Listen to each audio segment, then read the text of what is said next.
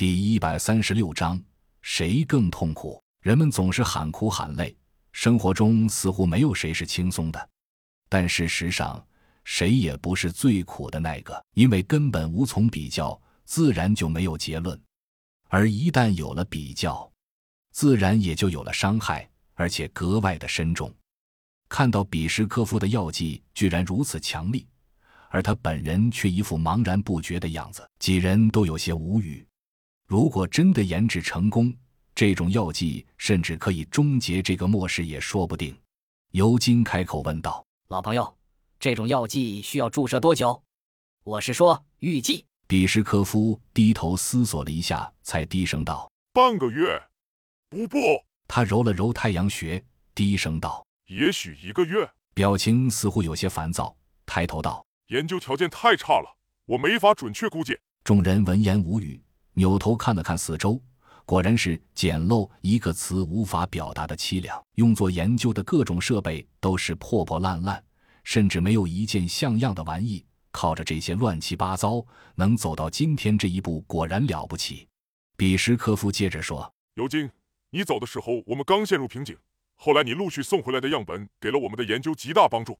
但是现在，科学不是靠热情去推动的，你明白的。”他的脸上显露出十分的痛苦和挣扎，众人都理解，明明守着宝山，却因为凿子不够锋利而无法进入，那是一种多么的无奈和郁闷。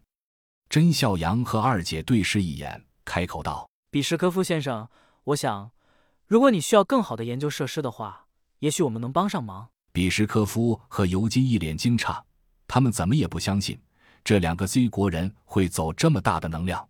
如果是末世前，也许他们凭借着本国的力量可以做到找到更好的地方。但是现在国将不国，他们凭什么说出这种大话呢？于是，一起盯着甄孝阳看，示意他说下去。甄孝阳微笑了一下，低声道：“我们还有一组人正在寻找足够合适的实验场所，他们当中有最优秀的科学家，也有足够你们震惊的成果。”说着，右手摊开。手心朝上说道：“不过在此之前，我想他们还需要一些准备时间。我们也有足够的时间来看看，比什科夫先生，您的研究究竟有多大的实用价值？”听到这话，比什科夫似乎还有些犹豫。毕竟空口白话谁都会。尤金作为他多年的老友，自然知道他的想法，微笑道：“老朋友，这两位来自东方的魔术师，刚才就在进来之前。”刚刚全灭了那帮流氓一整队人！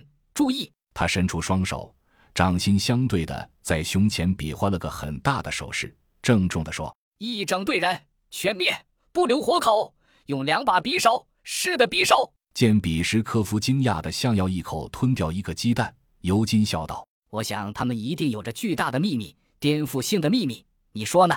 比什科夫点了点头，望了几人一眼，认可了他们的实力，问道。现在我准备去做今天的实验了，你们要一起来吗？当然，一起去了实验室。